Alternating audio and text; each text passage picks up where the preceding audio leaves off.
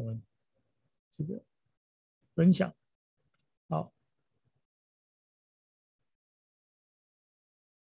，OK，这样看得到吗？哈，好，这个是我之前我去查一些文献啊，然后在二零零六年的时候，他就对专专门对云嘉南老人，因为云嘉南地区老人比较多啊，所以我就看做一些研究，就发现就年长者有大概去急诊的话，大概五十五 percent 就是因为跌倒造成的，而且平均年龄大概是七十七岁，其实七十七岁是蛮蛮大的，蛮高龄的。然后女生跟男生比例是二比一，对，那这也合理啊，因为 因为平均寿命来讲，女生比较高。然后二零零六年那时候那个数据哦，因为现在平均年龄是女生是八十七岁左右，然后男生是八十一八十岁八十一岁左右。那二零零六年的话，应该只是。男生可能都还在七十七十几岁，就是大概在七十七岁左右。因为女生的肌肉力量就是天生上比较差一点，在生理上。对，但是她她活得比较久，女女生对女性的寿命会比较长一点，所以又稍微比较差一点点。对对对对。女性其实也算是那个显著值，就是在研究上这个性别差异上是有有这个。哦，对对，没错，因为女生相对来讲大体大致上。那个肌力会比男生还要再低一点点，对，对，这是对对对对。然后发生的时间呢是大部分都白天，你知道？那我们以前都觉得是晚上乌漆嘛黑的时候都会都会看不到的时候，但其实是清晨，就是他们刚起床的时候，这也算是白天。那大概是六点到十二点那个时候，我们后面还有另外一个研究的那个数据。然后发生地点大家都在室内，所以跟大家想象的不太一样，就是大家会觉得，呃。跌倒可能都在户外发生的，其实都是在室内跌倒的比较多。一般都说什么出去危险，不要出去。对对对对，结果现在在家里发生率比较高。没错，就是大家都觉得呃老人就是在家里就比较安全，结果没有，其实在家里发生事情的机会反而比较高。哎，对，一个手机真的安全，好吧？嗯，不过在台湾，呃，我不知道，我不知道昨天有没有去过日本啊？嗯。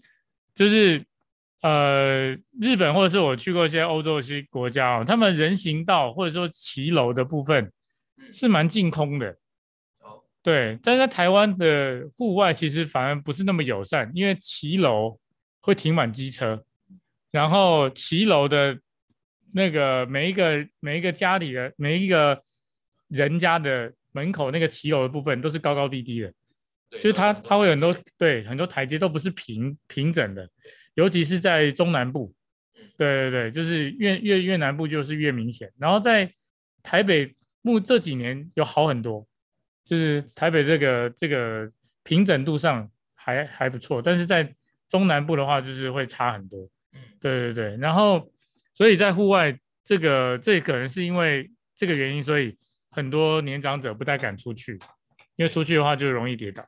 对对对对，就是去去外面的那个障碍太多了。对，就是就是容易会就是发生跌倒的风险。其实家人也害怕，就是都不想在家。没错没错。然后通常发生的，他有感，他有那个访问那些跌倒的用户啊，就是不是用户啊，就是跌倒的患者，这些年长者 用跌倒是个使用权 使用者。对，满意度调查没有啦。他觉得在跌倒之前，他们都会先觉得无力。那有一些人是觉得头晕或头晕眩，那头晕晕眩，然后可能就是比如说自慰性低血压这种有可能，嗯，哦，就是刚起床的时候，然后你刚下床那一瞬间可能会觉得头晕脑胀这样子，头晕目眩这样子。嗯，好，那而且有一半啊，将近一半的人呢，四十六 percent 的人，大概就因为跌倒会住院，而且一住大概就至少七点三天，就是平均哦，就是会住一个礼拜以上。所以对于经济比较差的。一个个案来讲的话，这个无疑是一个很大的负担。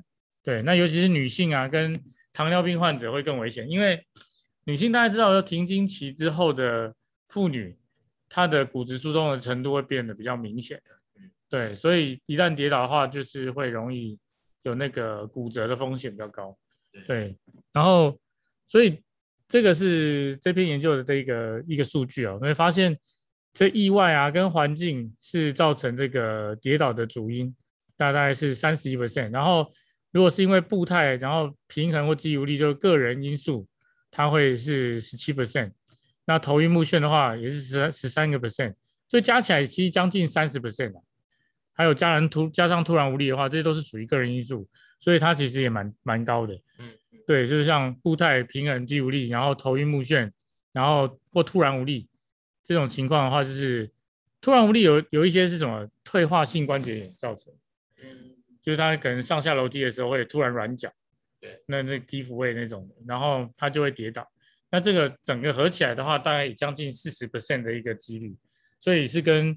呃，意外这些是蛮，就是跟环境有关。但这个就要提到环境啊，其实环境是一个在台湾的环境，居家环境，就是地上可能会有很多电线，然后一些什么不必要的杂物，这些都是年长者跌倒的一个风险。所以这个如果呃有在收听我们节那个直播间的朋友们，如果你家里有长辈，那你可能就需要在他的。活动范围或活动的动线的这个地方，他的一个居家环境的整洁，还有动线的整齐是很重要的。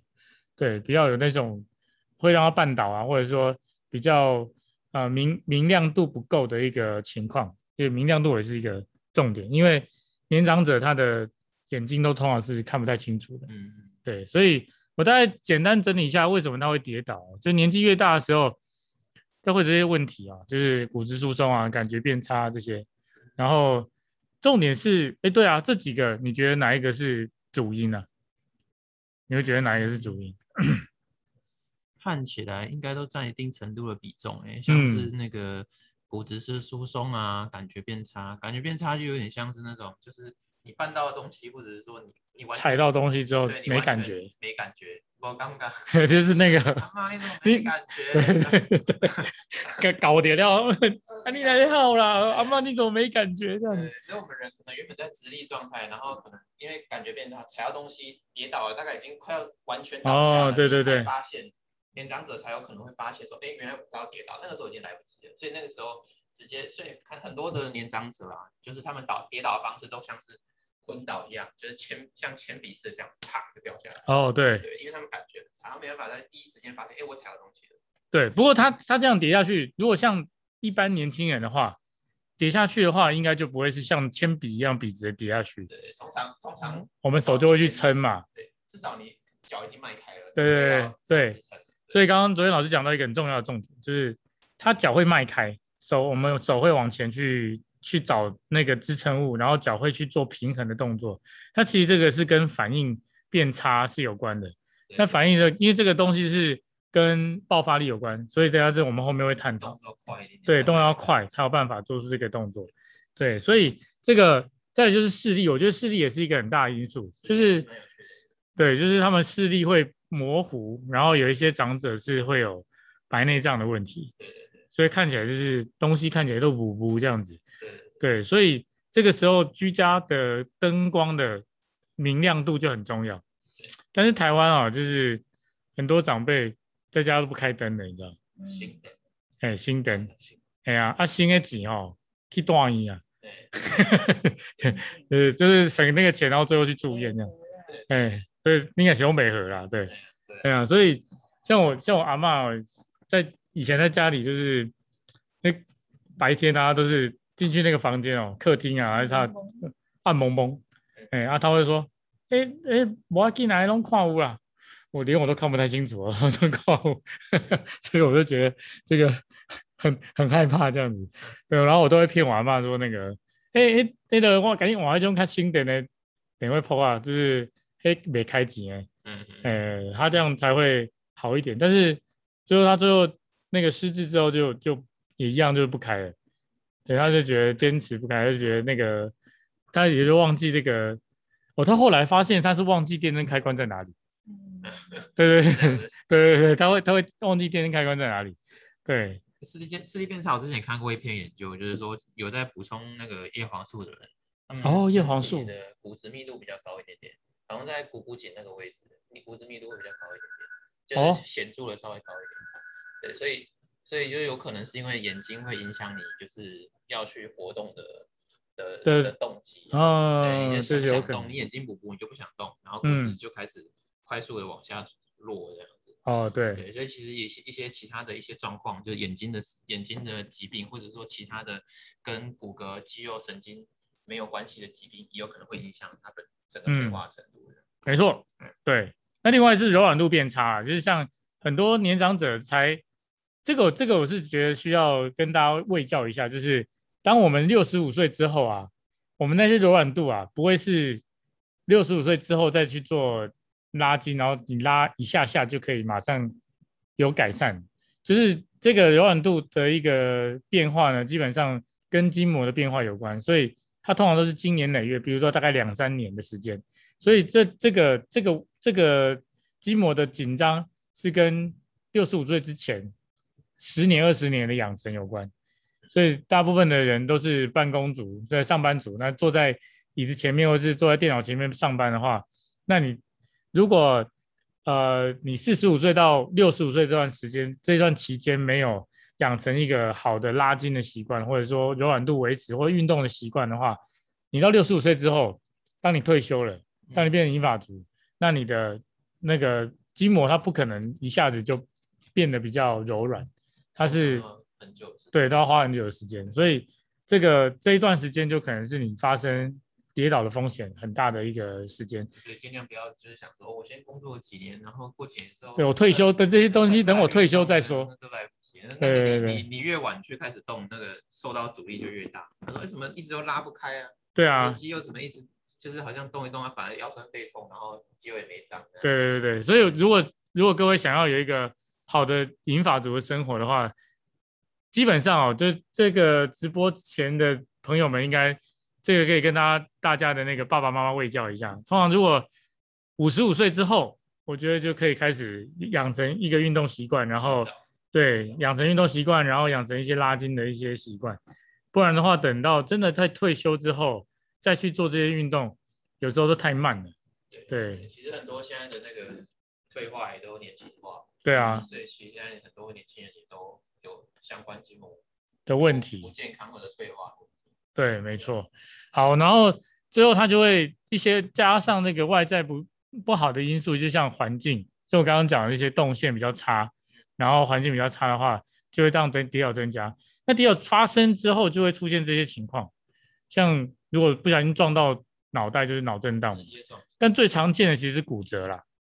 对，最常见是骨折，然后尤其是那个股骨颈的部分，就是我们讲那个呃，那股骨颈髋关节的地方。那这个地方如果受伤的话，通常因为它是沉重的骨头，所以至少都要三个月以上。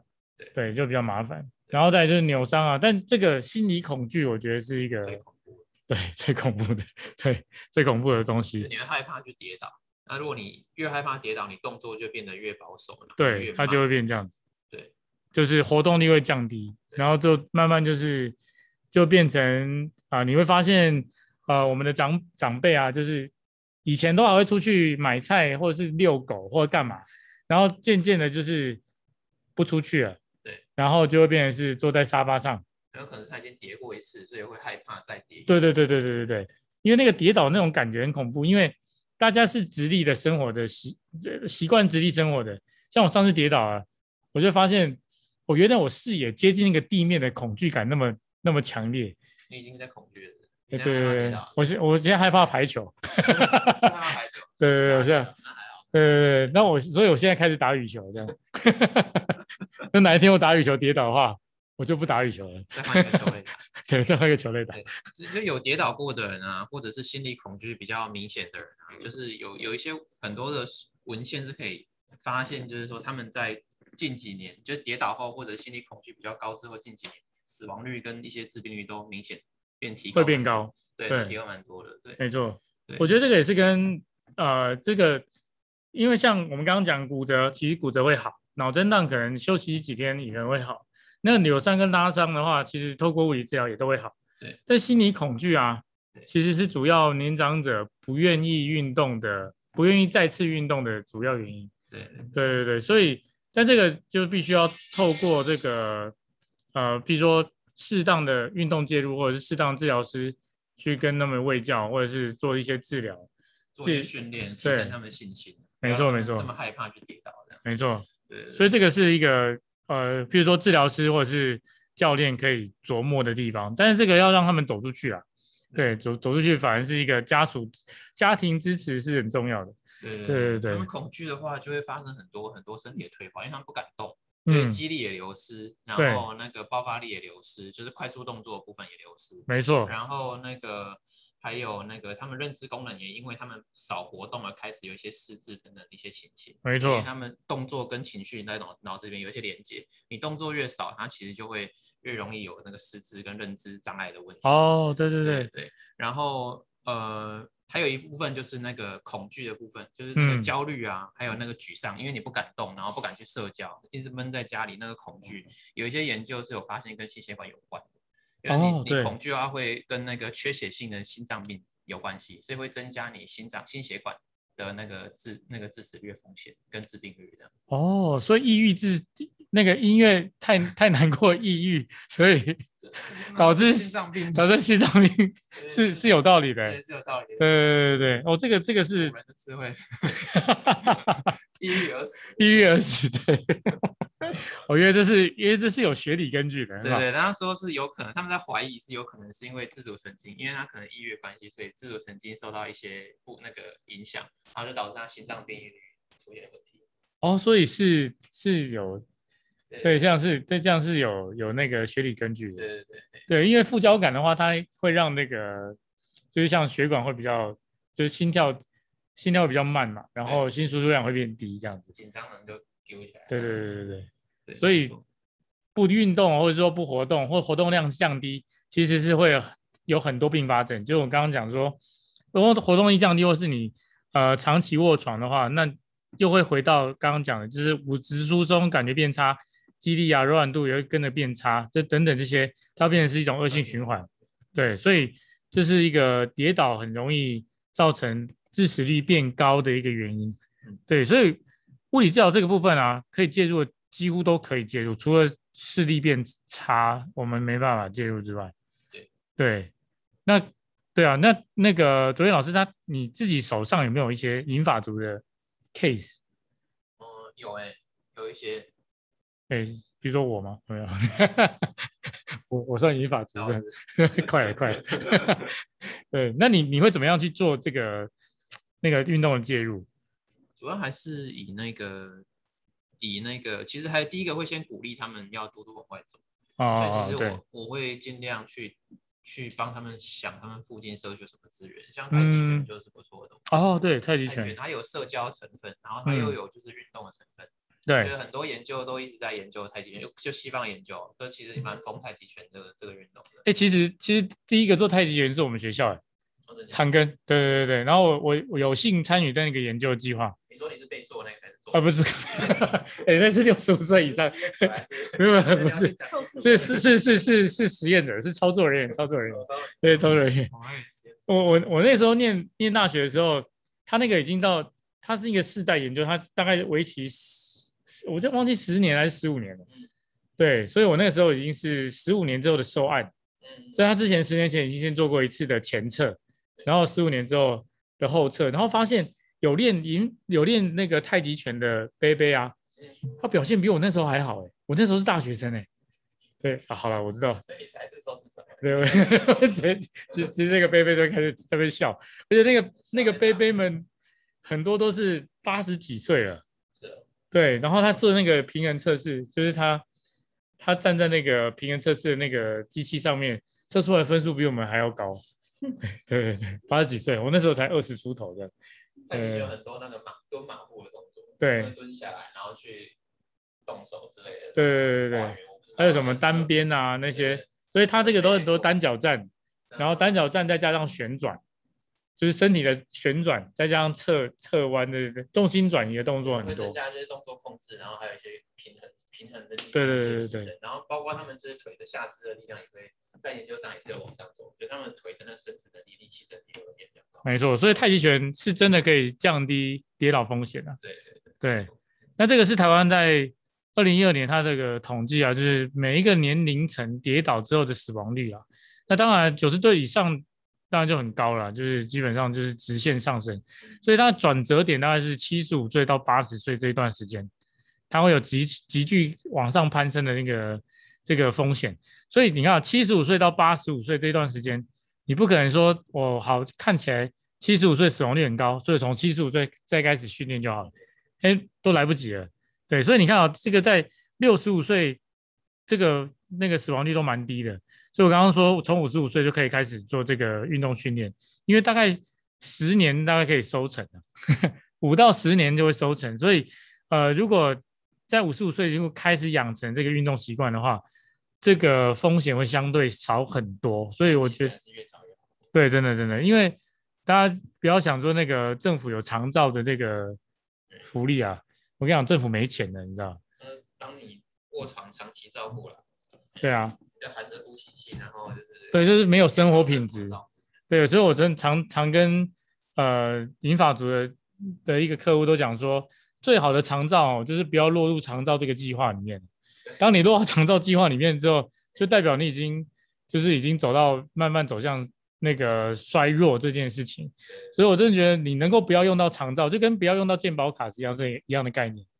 对，很多人都以自豪说，我健保卡一次都没换过。除了丢掉之外，对，但一次都没有换过，这可能是 A 卡，以前都是什么 A B C D 那个，所以以前那个这个就是换健保卡，不换健保卡当然是一个骄傲，但这个我觉得你不要使用到长照的资源，也可以当成是一个骄傲了。我觉得是一个，我可以当成这个发展的。那另外就是美国跟台湾去比较的话，其实你会发现台湾人的因为跌倒致死率其实蛮高的，对，一直以来。那如果你各位去看过这个环境的话，你就发现其实居家环境很重要。对，对，他们的空间比较大，然后也比较干净，动线也比较，对对对对对，所以这个是比较需要大家可以学习的。然后发现，因为我刚刚讲到啊，就是跌倒风险都是在家里跌倒风险比较多。那哪边比较多呢？其实就是厕所跟浴室比较多，然后再是卧室跟客厅。你看，这些都是。银发族最常出没的三个位置，哎，好像很熊出没的感觉啊，就是对，就是这三个地方是最常出现的位置，所以这个这三个地方的无障碍的无障碍的那个环境改善，或者是说呃无障碍的或动线的一个设计是很重要的。所以无无障碍的部分，就像说你可能加一些扶手啊，然后把那个或者是说把那个，比如说跨进去浴室的时候，通常都会一个高起来的一个。一个一个门槛，所以这个门槛可以消除，或者是用斜坡，用一个斜板，然后让它可以用走的上去，而不用跨上去的样子。然后这些都是可以做改善的。那这个再跟大家那个科普一下，这个如果有这样的需求啊，可以跟各县市的长照中心做联络。对对对，是这个社会局有这样的一个服务啦。啊、好，这个是可以让大家去。参考的。那另外就是跌倒的原因啊，就是个人因素会多于环境因素，但是其实都差不多。环境因素跟个人因素，就是其实跟这个统计跟刚刚的数据其实很像。意外或环境大概是三十三十一 percent，但是如果个人因素整个加起来是将近四十 percent 的风险，所以这些都是一个呃统计上的一个差异。所以个人因素就是说我今天力气比较差，或是平衡差、柔软度比较差，对眼睛是。哎，对，比卡骨要登 Q 这样子，哦，所以这个都是一个个人因素问题的关系，所以呃，从基地去去改善，其实蛮 OK 的。那如果今天跌倒的话，受伤的机会就是大部分都是我们刚刚讲骨折的话，就是股骨头为主。那另外一个是那个手腕啊，就是 Colles fracture，就是撑地，然后就会骨折。嗯，那撑手撑地这件事情。是大部分的银发族，包括现在的年轻这个上班族，都不是那么都不是那么习惯的。对对对对，所以我觉得这个是练习，平常可以练习手撑的这个动作，我觉得是蛮 OK 的。对对对对，所以手的力气，对对对，因为对手的力气也蛮重要的。然后这个我上完那个卓彦老师的动物流之后，其实我我其实有在带那个。年长者的银发族的团课，然后我就是把偷偷用这样。我昨天我昨天我昨天跟那个 Elsa 聊天的时候，然后 Elsa 就说：“哎、我看我有看到我有注意到昨天老师带客户在运动的时候，有时候会用我教他的运动，所以我觉得很开心这样子。，Elsa 觉得很开心。我我其实我这样讲，你应该觉得很开心？对，尽量用，尽量用。主要就是要希望大家就是在上完我们这个那个动物流应用筋膜课之后，要知道自己怎么练。同时，诶，如果是从业人员的话，也希望你们可以把这个动作带给你们。对，其实是对啊，因为蛮好用的。我觉得，呃，大部分的。年长者他不会用撑手撑这个动作，手撑这个动作，对，那手撑的话其实是一个很就是对像我啦，我也很少很少做这件事情，对对，所以撑地啊，如果你今天不小心跌倒的时候，你比较敢去撑在，譬如说撑在桌子上，对，对，或撑在地上。对这种这种这种冲击力会比较容易习惯，而且比较不容易受伤。因为如果你手在长期接受支撑的话，你手的肌力会比较高，对，骨质密度比较高，直接跌倒撑地的那个瞬间就比较不容易受伤。对对对，对。然后再来就是说，我们可以想想一下，跟讨论一下，大家可以在荧幕前先想一下，就是说，哎，我们在就是训练平衡或者是防跌这个部分，到底是要练手还是练脚，效益会比较高。嗯，对，大家可以想一下，其实大家一看，一般可能直觉会想说，哎，就练脚嘛，对不对？脚就是撑啊，练手干什么东西？但其实手也很重要。对啊，因为你可以去抓，你可以去撑。对对，因为你你因为有手的力量足够的话，你就比较敢去把身体移动到你平衡的极限位置。嗯，对，所以你就你敢的话，你的身体能够接受挑战，然后它才不会慢慢的退化掉。因为你敢让身体去做很大量的移动。对，因为手的力气是一个很重要的事情。然后再来就是说，我们手有很多的本体感觉，嗯、我们这个地方很多神经，对，所以你这样子去撑力、撑力、撑力，它可以刺激到我们脑部这个地方，也应该也可以。哦，照理论上来说，应该是要可以让我们的认知功能变得比较好。一一定的，一定的，因为你知道打麻将的人通常比较不会失智，因为要摸牌，对对对，自摸这样子。哎，我真的觉得很厉害，他你摸那个花色就可以知道它是是是小鸟还是什么。对对，我还是摸出来。对，我我不会打。我只会摸白板。白板最简单。会白板，然后摸几桶这样子。对，所以手的 感觉刺激是对老年人的那个脑。哦，对，我这个蛮蛮有 sense 的。对对，蛮重要一件事情。所以你动物流在撑，在撑就是会有会有那个帮助这样。对对对对。对，然后再来就是还有那个空间感。对。我们动物流会一直不断的在做流动，可能试图撑地，然后转到右边，转到左边。对对对。所以会有一个。训练你空间感，就是大概判断说这个东西离你大概多远。对，而且我觉得这个比打麻将健康。你打麻将都要坐在椅子上，要坐着，所以其实而且一坐坐一整天呢。对，打麻将对认知功能其实是一个很好的事情，但是对血液循环不好。久坐这件事情就有点尴尬，所以你有时候不知道怎么取舍。对，真的。对，很多人在过年过年的时候，你知道寒流来，再加上那个打牌，过年期间就打很多人打牌，然后就就那个。就猝死，就猝死。对，因为那个血血液循环比较差，因为久坐血液循环都会比较差。然后可能主公又太嗨，就啊。哦，对呢。我说哦，主公，然后杠上开嘛。对，就三家烤肉一家香。这个时候，通杀的时候就哦，就比比那个，对，其实才赢个五百块而已，然后就挂掉了。对啊，那另外他有统计过。各个月份跌倒的次数啊，就发现是二月、七月、八月都蛮多的。那二月是不是卡到过年？你知道？嗯，对。然后七八月就是小孩暑假，然后回去看那个爷爷奶奶的时候，或者是很多呃很多儿童暑假寒暑假期间，父母还是要上班，对。那小孩就让爷爷奶奶托管，然后爷爷奶奶那那个小朋友在家里在玩的时候。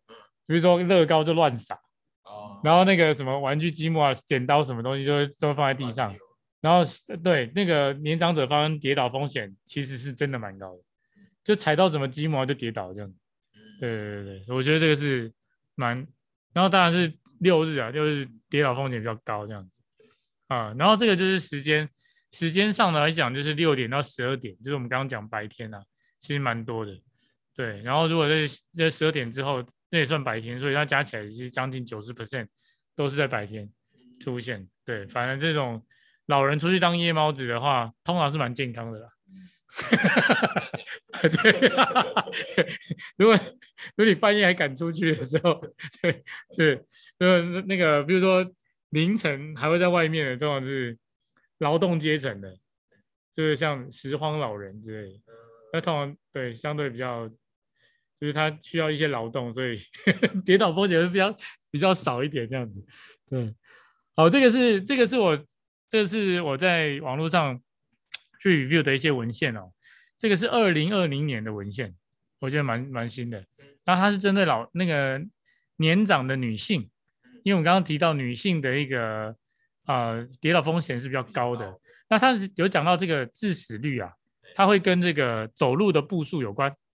哦，对啊，就是如果一天走四千四百步以上，他的致死率会比一天只走两千七百步的人还要，就是还要低。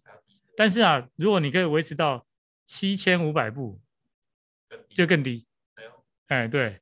然后他有他他有提到说，但我们不是常讲什么一天一万步啊？对，对他他是说超过一万步有没有更低？他还不清楚。但是可以确定的是，你可以走到七八千步的话，通常支持支持率都蛮低的。但是这个能够走路走到七八千步啊，基本上都可以走到大概四五公里左右。对，是蛮远的。所以，但如果你今天是有跌倒的经验，然后不敢运动的话，其实这个能够要走到这个这个步数，其实很少了，不容易。对对对，所以我觉得这个是可以让大家参考一下，因为你要能能够规律的做这样的一个训练或者是运动的话，基本上也要有一定的体能啊。所以跌倒的话是尽量是不要出现。那另外一个研究是会分析肌少症，这我们之后的主题啊，就是肌少症的呃。的人呢，基本上他跌倒风险会比较高。嗯，对，肌少症。那这个肌少症也是目前呃国际的课题，就是对于英法族啊，肌少症是的研究也是蛮蛮多的。对，好，所以这是我今天跟大家分享的这个文献的部分。对啊，那 所以这个呃呃另外一个另外一个跟大家分享，我们刚刚提到基地是一个很大的因素嘛。对那银法族啊，其实我们这基地有分两种啊，就是快基跟慢基。对。那让大家那个猜一下，是那个慢基的衰退比较多呢，还是快基？其实我刚刚已经有稍微就是透露一点点答案。对对对对对。大家可以大家可以想想一下。对，可以 key 在那个下面。对对，大家可以思考一下，因为因为我们对于年长者的动作，这其实是一个很很。呃，很吊诡的事情，很矛盾的。你看，我们请那个年长者起身，都是怎么起身？就是叫他从椅子上起来的时候，我们都会怎么劝他？通常是要要慢慢起来，对不对？对。我们都会请他慢慢起来。对对。但是大家可以，大家可以试试看，就是在这个收看直播或者是我们在看回播的朋友们，大家可以试试看，如果你从椅子上。慢慢站起来的时候是比较费力呢，还是快快站起来比较费力？慢慢很费力，其实慢慢超费力的。对，因为慢慢它完全是完全靠肌力。然后我们如果是一般的人站起来，它其实是靠一个动量，这是一个动量的转换。对，一个往前的冲力，然后他就可以站起来。对，但是我们却是让年长者用比较费力的方式在。在做这件事情，反而不符合他们。对，完全不符合。所以那另外加上的是年长者，其实公布答案哦，那个年长者他衰退的是快肌为主，对，所以年长者很多是快不起来，嗯，对他就是他就没办法快，对。那但是我们反而要训练他快起来，对，而不是越慢越好。对，我们走，因为总是跟他讲说，我们就慢慢做，慢慢做，但是这是一个。很矛盾的，跟他实际上缺欠缺的东西是相违背的。我们其实是要让他利用呃快速的动作可以省力，然后他可以更快速的达到他要的目的，更快速的去做一些及时的变化反应。对，没错。跌倒赶快撑住，迈开。没错，没错。因为你快跌倒的时候，像有一辆车子冲出来，你总不能像那个树懒一样这样子啊，我们慢慢的退。对，那通常都是有巷口一辆车子冲出来，他们就会很害怕这种情况发生，因为他们不知道该怎么应对，因为他快不起来。所以对于银发族的训练呢，是要以爆发力为主，对，就是以训练快速的动作为主。那但是要有爆发力这件事情啊，最最最基础的就是你的最大肌力要够。对，如果你最大肌力不够的时候，你根本也快不起来。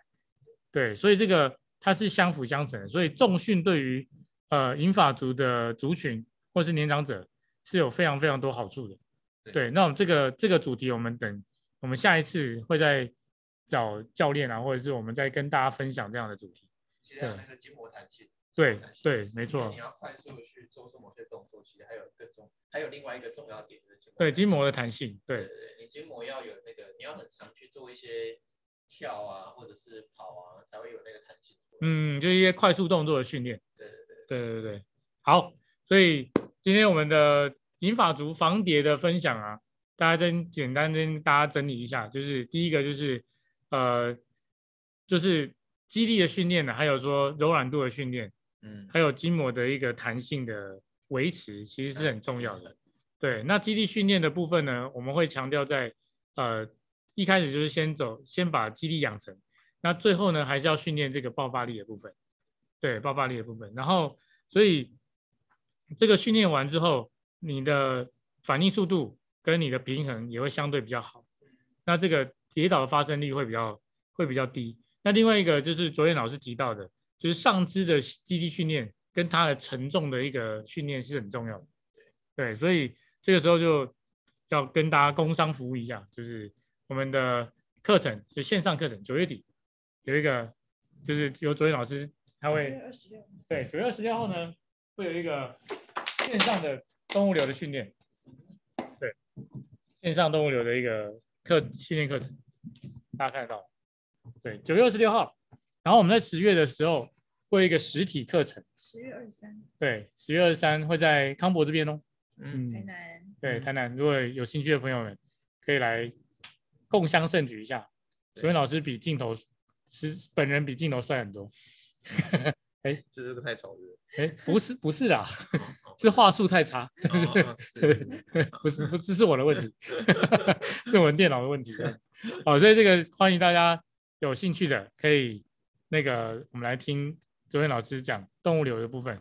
那这个部分真的是可以适合年长者，对，不要觉得好像那个长那个是年轻人才能做的。对，其实其实训练要最好是多样化，要要有那个多元的刺激。没错，没错。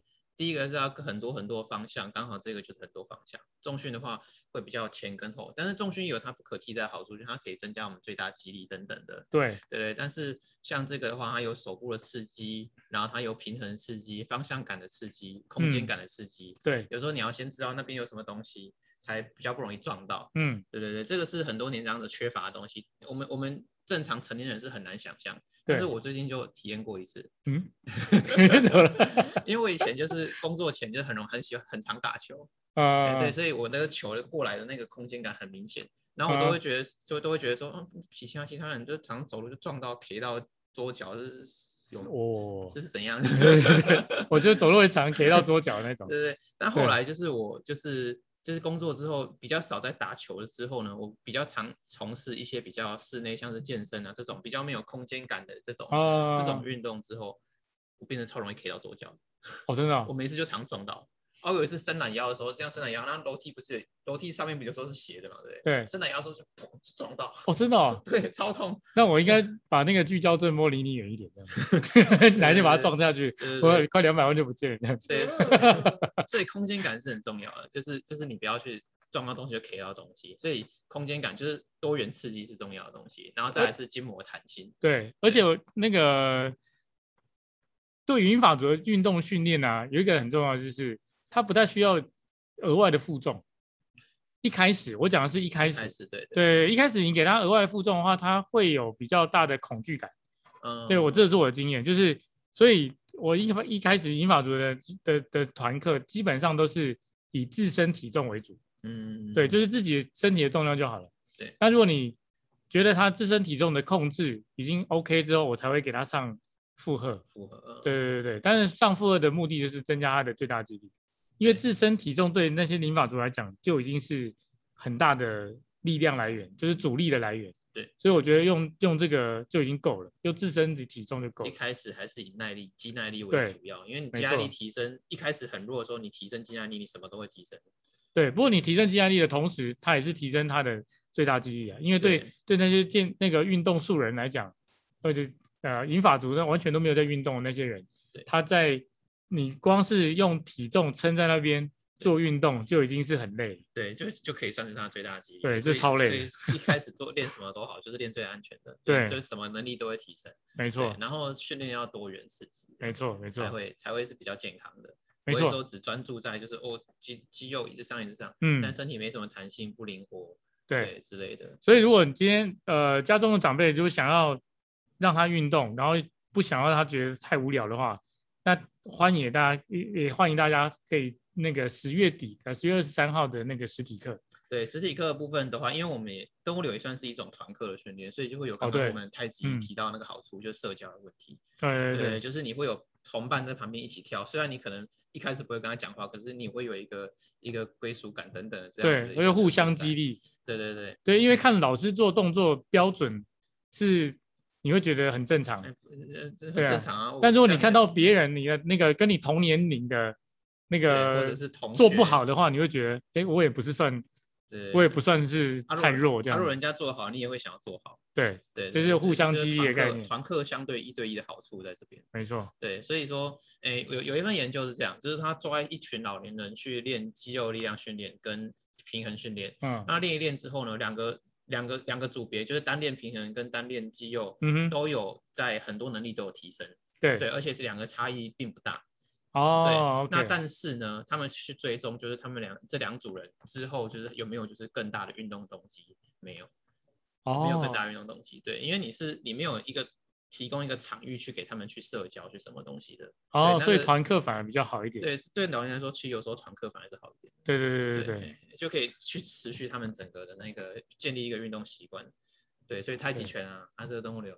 没错，对，是一个好选项。没错，对，其他运动也是好选项，就是多元参与的。嗯，好，那我们今天直播的那个讲座呢，就到现就就到现在，然后我们就嗯、呃、跟大家说，下礼拜见。对，下礼拜见。对，好 okay. 拜拜。